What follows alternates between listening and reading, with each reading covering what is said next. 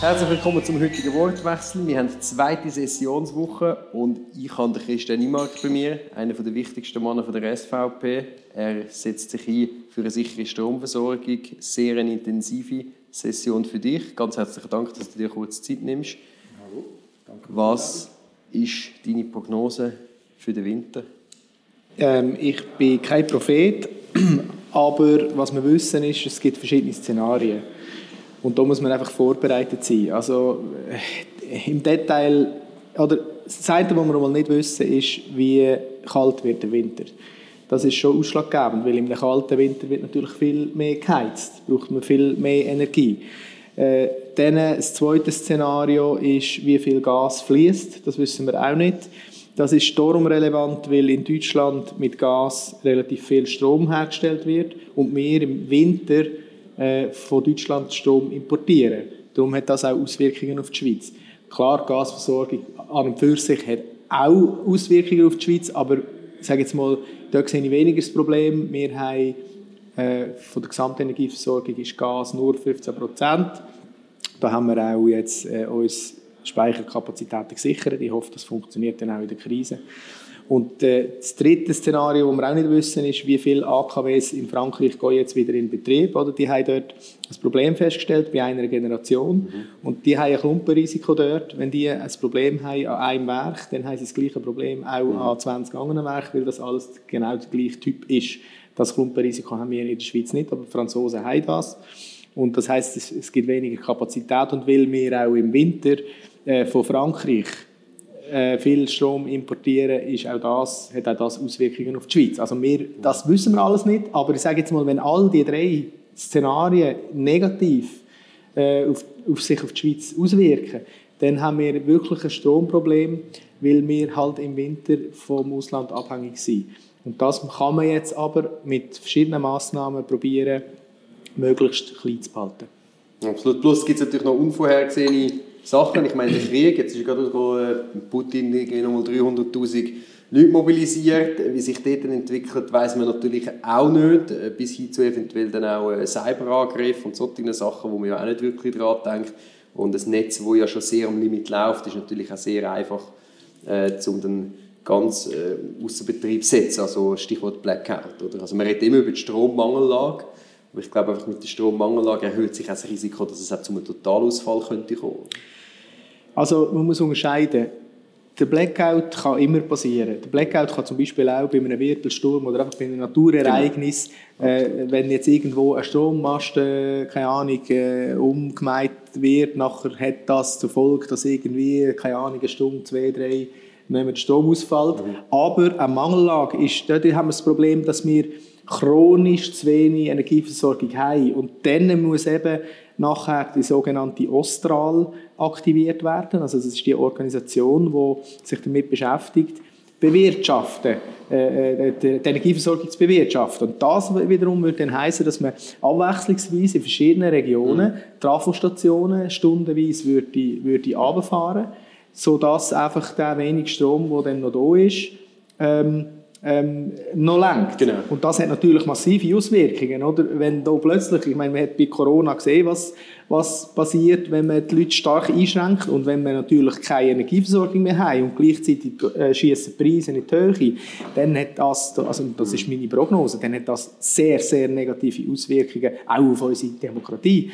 Und, und das ist die Warnung, oder? ich will ja nicht falsch verstanden werden, ja, das im Parlament als Warnung. Also ich wäre gerade auf das kommen, genau, der Blick, den ja gross titelt ja. hat, oder? IMARC droht ja. äh, Somaruga und ähm, wenn man es wirklich im Wortlaut liest, äh, Wort für Wort, äh, ich persönlich kann nie jetzt eine Drohung ja. erkennen. Man könnte, man könnte sagen, in der Wissenschaft würde man sagen, das ist eine deskriptive Aussage, also du beschreibst etwas oder ja. eben prognostizieren, wie man sagt, äh, dass das wirklich zu, zu harten Verwerfungen kommt. Das ist sehr realistisch, oder?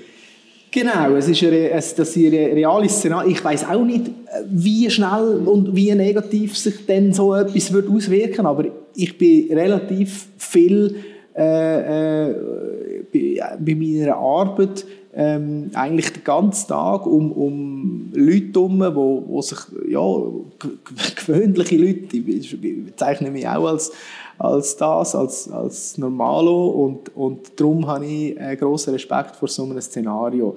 Und das ist nicht eine Drohung, sondern das ist eine, also, das ist eine Prognose, passet auf, wir haben jetzt noch Gelegenheit, alles Mögliche zu machen, um solche Situationen zu verhindern. Und ich will auch nicht, dass, ich will natürlich auch nicht, dass solche extreme Ereignisse oder weiß doch nicht was da alles kann passieren eintreten. Oder? Absolut. Vor allem, wenn wir sehen, dass die Schweiz eben nicht so gut auf Krise vorbereitet ist. Ja. Jetzt Corona, wo ja ziemlich äh, schmerzhaft vor Augen geführt hat, dass wir eben nicht mehr der Musterschüler sind in der Krisenvorbereitung. Und da ja, ahnt man natürlich... Und, nicht, und, und etwas, was ich nachfügen, nicht zu vergessen, also warum dass wir auch in dieser Krise sind. Es bringt natürlich jetzt nichts, hier äh, einander äh, die Schuld in die Schuhe zu schieben, aber es ist halt schon so, dass äh, gerade unsere Partei, die SVP, jetzt die letzten Jahrzehnte immer in der Minderheit war in der Energiepolitik und wir haben immer diese Szenarien schon früh aufgezeigt, die dann auch wirklich Realität geworden sind. Und, und die Linke hat Sachen versprochen, äh, im Teufel, Franken, im Teufel ein Ohr ab, ja, wo, wo, äh, wo nichts davon Realität geworden ist. Und vor dem, vor dem das ist, hängt auch damit zusammen, jetzt hören auf den Leuten Sand die zu steuern, sondern macht endlich wieder eine Energiepolitik, die wo, wo verfassungskonform ist, wo wir dafür einstehen, dass wir eine genügende Versorgung haben, eine sichere Versorgung, eine günstige, äh, eine umweltfreundliche Versorgung. Das ist der Verfassungsauftrag. Vor dem haben wir uns, von dem haben wir uns entfernt in den letzten Jahren. Und wir sind, und die SVP hat immer gewarnt. Und darum ist das an die Linke gerichtet. Und, und, und damit verbunden ist natürlich auch die aktuelle Bundesrätin, wo, wo die letzten wo jetzt zwar unmittelbar die letzten paar Wochen hat davon reagieren, mhm. aber wo schon lang weit voraus hat können reagieren, oder? Und das hat sie nicht gemacht und darum ist sie natürlich mit in der Verantwortung, nebst anderen Verantwortlichkeiten, oder? Sie, sie, ihre Vorgängerin ist natürlich auch in der Verantwortung. Doris Leuthard, die da genau. erzählt hat, eben, und die politische 40 Franken, das war jetzt gesagt, es wird über 3'500 kosten, jetzt sagt man so 4'000 für eine Familie und eben wenn es ja. zu Ausfall kommt, äh, dann wollen wir gar nicht darüber reden, was das für Schäden äh, zur Folge hat. Was mich ein stört, ist, dass man jetzt immer sagt, ja, aber das ist jetzt halt wegen Krieg und das ist wegen Putin und so und probiert alles auf das zu schieben und sagt, ja, es hätte niemand einen Kristallkugel hätte niemand können wissen, dass die Russen da plötzlich angreifen. Dabei sehen wir jetzt gerade, ich meine, wir müssen jetzt bei der AXPO äh, einschreiten, wegen den äh, Liquiditätsproblemen offensichtlich, die sie haben. Aber die Alpig hat ja bereits im Dezember angeklopft und die massiven Bewegungen bei den Strompreisen, die haben wir ja schon im 2021 gesehen. Äh, und das kann man jetzt also nicht einfach alles auf, auf, auf den Krieg ab, abschieben. Oder? Da macht es sich viel zu einfach. Ja, ja, das ist, es ist wie bei Corona. Oder? Corona ist auch für alles die Schuld, gewesen, was am Schluss nachher passiert ist. Und das ist natürlich nicht so. Klar ist der Krieg ein Verstärker vom Problem und ein Beschleuniger auch, das, das ist logisch, aber du hast absolut recht, oder? Die, äh, die Krise hat sich abzeichnet schon weit voraus und im 21 sind die Preise nur in eine Richtung gegangen, mhm. im ganzen 21 sind die Preise nur in die Höhe gegangen und wegen dem hat ja dann Alpig bereits im Dezember 21, wie du richtig gesagt hast, angeklopft beim Bund und spätestens, also ich meine, wir haben es ja schon vorher gesagt, aber spätestens dann hat man gewusst, hey, da, da, da haben wir das Problem. Und das Problem ist eben hausgemacht. Was ist der Grund? Unsere Energieversorgung ist nicht krisenresistent, weil sie nicht breit diversifiziert ist. Das wäre, das wäre ein Verfassungsauftrag. Und weil das nicht der Fall ist, ähm, ähm, haben wir eben eine Verknappung vom Angebot also durch das, dass einzelne Energieträger zu wenig gut verfügbar sind, weil sie nicht diversifiziert sind, wie es in der Verfassung steht, durch das ist das Angebot verknappt und wenn das Angebot verknappt ist, geht der Preis deren Weg in die Höhe und die Bevölkerung und die Wirtschaft muss das am Schluss zahlen. Das heisst, summa summarum, unsere Energieversorgung ist, also die Energiestrategie ist nicht krisenresistent und das ist die langfristig ja. müssen wir wieder das Glaubst du, dass in der Bevölkerung das schon angekommen ist, dass es die Leute äh, verstanden haben? Also ich sage ein bisschen, was man jetzt noch häufig gehört, so die Reaktion, gerade aktuell auf einen Tweet, oder, wo jemand geschrieben hat, eben die SVP hat es ja gesagt, schreibt jemand, wir hätten schon lange billigen und zuverlässigen Strom aus Erneuerbaren, aber die SVP blockiert den Ausbau seit Jahren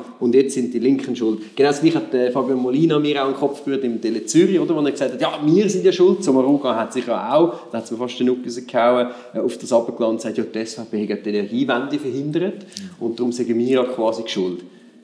Also das ist erstens nicht wahr, weil wir gerade jetzt zum Beispiel äh, vor ein paar Monaten haben wir zum Beispiel die Förderung verlängert. Äh, das ist ein, breiter parlamentarischer Kompromiss gewesen, wo wir auch mitgetragen haben. Dort ist sehr viel Förderung auch für Wasserkraft und erneuerbare Energien drin. Und, und es ist zweitens nicht wahr, weil äh, die Strategie ist ja nicht von, also die ist zwar nicht von uns, aber die ist ja verabschiedet. Genau. Und, und wir sind ja nie im Weg gestanden. Genau. Also, wenn ich sehe, die Verhinderung von Staumauererhöhung, das sind, ja. die, sind, sind, sind die Umweltverbände, das, das Grüne. Sind die Linken, die das machen. Im Kanton Zürich wir haben jenste Bauern, die bei mir kommen, gehen, äh, jammern, sie können keine Solaranlage aufs Dach machen, weil äh, wegen Denkmalschutz und ja. Ortsbild und so weiter. Und das ist ein grüner Baudirektor, oder? Genau, und darum sind wir ja nicht die, die im Weg stehen. Wo wir natürlich eingeschritten sind, ist zum Beispiel beim CO2-Gesetz oder jetzt auch beim, äh, beim indirekten Gegenvorschlag zur Gletscherinitiative. Und dort geht es aber nicht um, um einen Ausbau von Energiekapazitäten, sondern dort geht es um noch mehr Einschränkungen. Im Gegenteil, oder? Äh, dort geht es darum, dass man äh, Sachen fördert, die viel mehr Strom brauchen. Also das, dort können Sie ja noch froh sein, dass die SVP am Schluss äh, zusammen mit dem Volk, mit der Bevölkerung, diese Projekte verhindert hat. Sonst wären wir noch tiefer in der Tinte. Und, dort, und insofern tragen wir dort überhaupt nicht Verantwortung. Ähm, ich werde vielleicht noch etwas sagen, oder? Die, die, die, Grünen machen es einfach, und die Linken machen es viel zu einfach, weil sie immer, sie kommen immer mit den Gestehungskosten, oder ja, ähm, sie sagen zum Beispiel, Kernenergie sei zu teuer wegen der Gestehungskosten. Aber jetzt sieht man, jetzt sieht man, gerade in der jetzigen Krise sieht man eben, die Gestehungskosten sind gar nicht relevant, sondern wenn wir eine Verknappung vom Angebot haben, interessiert es kein Mensch, wie hoch das Gestehungskosten sind, sondern der Marktpreis ist entscheidend. Und die Verknappung vom Angebot bewirkt eine massive Preissteigerung. Und mit, unter dem leiden jetzt die Leute, äh, die Bevölkerung, die das, die das spüren. Du hast ja gefragt, ist das in der Bevölkerung angekommen? Ja, ich glaube, das schon. Die Preissteigerungen, die uns jetzt bevorstehen, das hat die Bevölkerung das merkt, aber die Frage ist wirklich, es muss uns auch gelingen, wirklich die Zusammenhänge aufzuzeigen, oder ja. warum das so ist. Weil ich glaube, bei vielen ist es halt einfach so, ja, ist jetzt halt wegen Krieg und ähm, da macht man sich äh, teilweise sehr einfach. Aber das ist ja so. Und der Strom ist ja ganz ein spezieller Markt, weil du halt immer musst genau so viel einspeisen wie äh, gerade der Bedarf ist, oder? Und das muss, das muss immer aufgehen. Ähm, mhm. Also, du hast es gesagt, Referendum jetzt im Gegenvorschlag Gletscherinitiative, ähm, das werden wir lancieren, also der Antrag an den Parteivorstand wird gemacht. Ich glaube, es ist sehr wichtig. Das CO2-Gesetz hast du angesprochen, haben wir können gewinnen, allein gegen alle anderen. Also, wir hatten noch einzelne Verbände von unserer Seite. Meinst du, es gelingt uns wieder? Äh, also das Potenzial ist da, oder? Ich meine, die Bevölkerung, ich denke jetzt wirklich, äh, die, die, die ganze Stromdiskussion hat jetzt wirklich aufgezeigt, dass wir dort ein massives Problem haben, das wir auch nicht gerade jetzt unmittelbar in den nächsten paar Monaten und Jahren können lösen weil das, mhm. gibt, das braucht extrem lange, lange Das eine ist jetzt Krisenvorsorge für den Winter genau. und das andere ist nachher eine langfristige Versorgung sicherstellen. Genau, und, und dann können wir natürlich nicht noch mit gesetzlich auch, wo noch Milliarden ausgegeben werden, um das Problem noch verschlimmern. Weil jetzt können wir ich bin auch, fürs, oder ich bin auch dafür, fürs Dekarbonisieren, also für das wir die Energieversorgung sauberer machen. Auf das bin ich auch. Aber es braucht einfach Strom. Mhm. Es braucht sauber hergestellten Strom. Und dort haben wir ja das Problem. Und weil wir das nicht haben, bringt es nichts, wenn wir Gesetze machen, wo noch mehr, wo, äh, wo bewirkt, dass noch mehr Strom gebraucht wird, wo wir heute schon nicht haben. Wir können heute froh sein, dass wir noch ein paar Ölheizungen haben, weil wir dort die Diversifizierung eben sicherstellen können. Ich bin auch, nicht, ich bin auch der Meinung, dass es natürlich bessere Möglichkeiten gibt zum Heizen als heute als mit Ölheizungen. Aber dann kann man nicht einfach alles aufs Knie brechen und mit solchen Gesetzen kommen, die uns am Schluss noch tiefer in, in, ins Problem hineinführen, als wir bis jetzt schon drin sind. Das ist natürlich absolut ideologisch. Und ich habe dort bei der Energiestrategie immer gedacht, gut, ich meine, das kann nicht aufgehen, oder? Mhm. Aber ich habe immer irgendwo gedacht, ja, irgendwie werden die ja schon einen Plan haben. Und es ist ja wirklich schockierend, dass sie eigentlich keinen Plan haben. Ich meine, es ist eine Importstrategie, während ja alle anderen dann eigentlich auch auf Import setzen, ja. längerfristig. Und das geht nicht auf. Jetzt, nebst dem Referendum gibt es noch ein zweites Projekt, das ist die Initiative Ja zu Versorgungssicherheit. Äh, da bist du auch im Komitee. Der Bund äh, legt die Verantwortlichkeit für jederzeit sicheren Strom äh, fest. Und ich glaube, der wichtige Punkt ist wirklich, dass man sagt, keine Technologie äh, und äh, Bewilligungsverbot, also dass man nicht etwas einfach pauschal ausschließt. Ja. Trifft natürlich jetzt primär Kernenergie. Richtig. Ähm, eben, wir haben ja jetzt schon das Problem, obwohl wir noch außer Mühleberg alle Kernkraftwerke am Netz haben. Nicht auszudenken, was jetzt passiert wäre, wenn wir die Forderung von der Linken, die im 16. gestellt worden mhm. ist, angenommen hätten und sofort aus allen AKWs ausgestiegen wären. Wir hätten ein riesiges, ein grosses Problem, aber wir haben das Problem nicht gelöst, sondern nur verschoben, weil es kommt die Zeit irgendwann zwischen 2030 und 2040, mhm. wo die AKWs müssen vom Netz, weil die natürlich nicht ewig laufen können. Und dann haben wir keine Alternative. Und wegen dem muss man auch jetzt die Weichen stellen, weil das sind alles sehr langfristige Projekte. Wenn man, wenn man in 20 Jahren ein AKW will, dann muss man jetzt spätestens anfangen, weil das braucht extrem lang. Und es kann nicht sein, dass wir Gesetze machen, wo sättige Lösungen, also sauber hergestellte, CO2-frei hergestellte Strom, Bandenergie, die rund um die Uhr zur Verfügung steht, auch im Winter, wegen technologischer, äh, wegen ideologischer Verblendung verunmöglichen. Von dem muss man wegkommen und wegen dem unterstütze ich die Volksinitiative. Die unterstütze ich auch. Also ich bin sowieso immer äh, gegen so staatliche Verbote. Ich glaube, sowieso die Lösung für alle Probleme äh, ist der technologische Fortschritt und ist die Innovation. Das sehen wir in der Menschheitsgeschichte. Man hat schon sehr viele ganz große Probleme gelöst, aber es ist meistens nicht der Staat gewesen, sondern es ist einfach immer der Fortschritt, äh, die Innovation und äh, der freie Markt. Und ich glaube, gerade auch, wenn man äh, über die Nukleartechnologie dort passiert wahnsinnig viel. Ich ähm, bin auch der Meinung, es ist sehr wahrscheinlich, dass man auch bei der Wiederaufbereitung und Recycling von Abfällen und so weiter nur schon in zehn Jahren sehr viel weiter wird sein. Plus gibt es dann die Möglichkeit, dass man eben kleinere Reaktoren auch äh, allenfalls äh, kann bauen, wo, wo vielleicht auch viel schneller gehen. Und äh, dem sollte man es nicht verschliessen, weil die anderen machen, machen das ja auch. Oder? Also, äh, ich glaube, das ist wichtig, dass man auf der Technologieneutralität weiterfahren. Genau, also ich kann nicht beurteilen, wie lange das noch wird gehen, bis die sogenannte Generation 4 Kernkraftwerke zur Verfügung steht, die, die du jetzt angesprochen hast, die kleinen Reaktoren. Aber ich habe auch kein Problem, äh, zu die jetzige Generation, ähm, das sieht man jetzt, alle Länder, also China, USA, äh, viele europäische Länder, bauen im Moment neue Kernkraftwerke. Das ist nicht eine Technologie. Auch die heutige Technologie hat nicht ausdient. Ganz im Gegenteil. Es ist gerade jetzt wichtig, dass wir solche, solche äh, äh, Technologien von dem Gebrauch machen. Und äh, es, du hast es angesprochen, es gibt auch noch ganz viel Potenzial innerhalb von der jetzigen Technologie. Wiederaufbereitung hast du gesagt, das ist absolut, das wird ja verboten. Oder? Wir, wir dürfen ja die Brennstäbe nicht wiederaufbereiten, obwohl das umwelttechnisch eine sehr geschickte, mhm. geschickte Sache wäre. Dann auch, was wir auch nicht machen, ist, wir nutzen auch die Fernwärme nicht von, von diesen ganzen AKWs. Also das, das, ist, das sind gewaltige Potenzial, die im Moment ungenutzt verstreichen und nachher kommt man und sagt, Kernenergie sei zu teuer. Es ist, ja. es ist und gleichzeitig will man Dekarbonisierung, oder? Genau, und das passt immer, einfach nicht das zusammen. Das ist das wichtigste Ziel, ist ja CO2. vielleicht, vielleicht abschließend noch, das passt einfach nicht zusammen und das Wichtigste in der Energiepolitik ist, dass man aufhört mit diesen PR-Sprüchen und mit diesen ideologischen mhm. Verblendungen. Man muss wieder eine technische Basis haben in der Diskussion.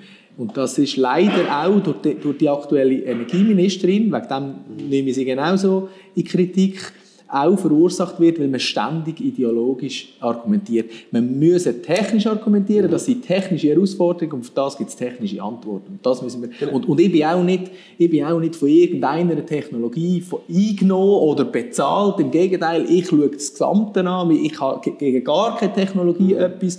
Und mein äh, Motiv ist, dass die Bevölkerung, genau wie es in der Verfassung steht, eine günstige, eine umweltfreundliche, eine sichere und eine breit diversifizierte Energieversorgung hat. Das ist mein Auftrag. Das klingt sehr gut, das ist auch unsere Leitlinie und am Schluss muss auch nicht die Politik das festlegen, weil eben, es gibt äh, den Markt und es gibt äh, die, die wirklich eben technisch versiert sind, die am Schluss entscheiden, was ist das effizienteste, das beste, das sauberste und das günstigste. Äh, vielleicht noch ganz zum Abschluss, du bist 2015 Nationalrat gekommen, bist dort, äh, seitdem in der, in der UREC. Ist für dich äh, von Anfang an klar, dass die Energie und, und Strom, dass, dass es ein wichtiges Thema?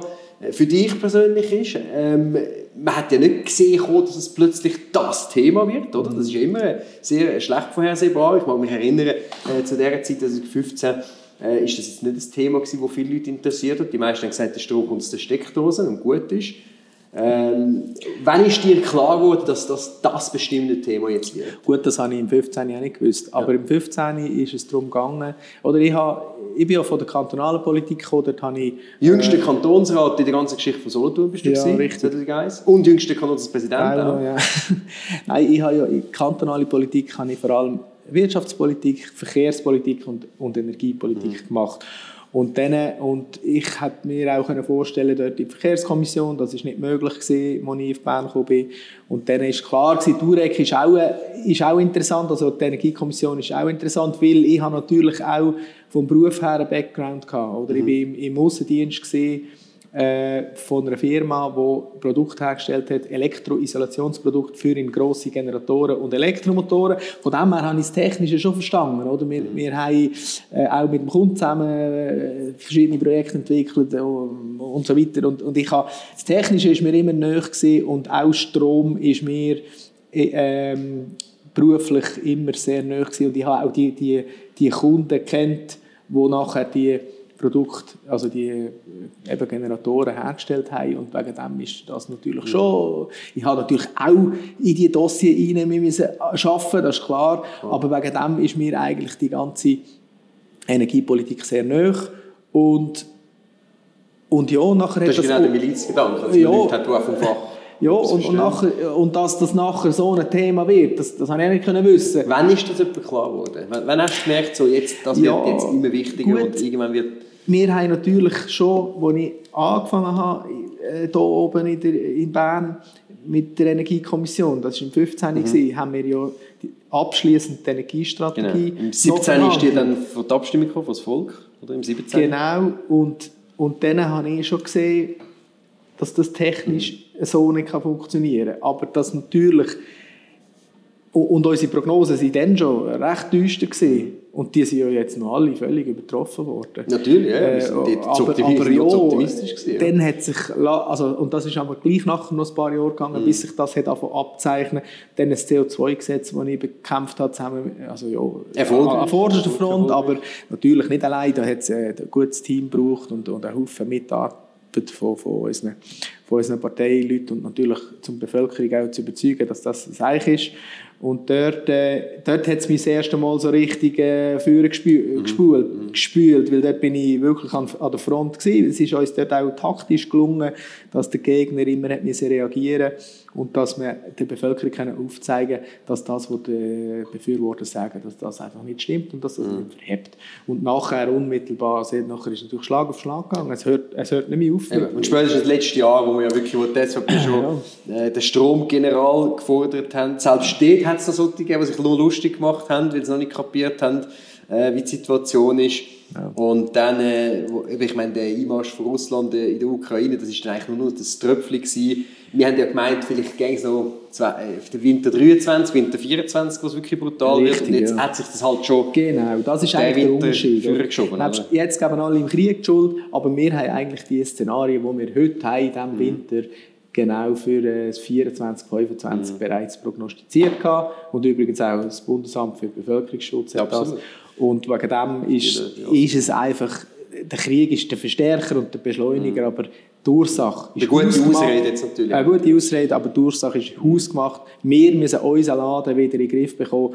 Äh, äh, und dann kann, und es wird nicht immer mal irgendwo eine Krise oder ein Krieg oder irgendetwas geben, wo die Energieversorgung beeinflusst. Aber Wichtig ist, dass man krisenresistent ist und das sind wir im Moment zu wenig. Das ist ein gutes Schlusswort. Ich danke dir ganz herzlich, dass du dir die Zeit genommen hast. In einer, ich habe es gesagt, sehr intensiven Session für dich. Du bist viel im Einsatz. Danke, ich danke dir herzlich für deine Arbeit. Merci, Merci. danke, hat Spaß gemacht.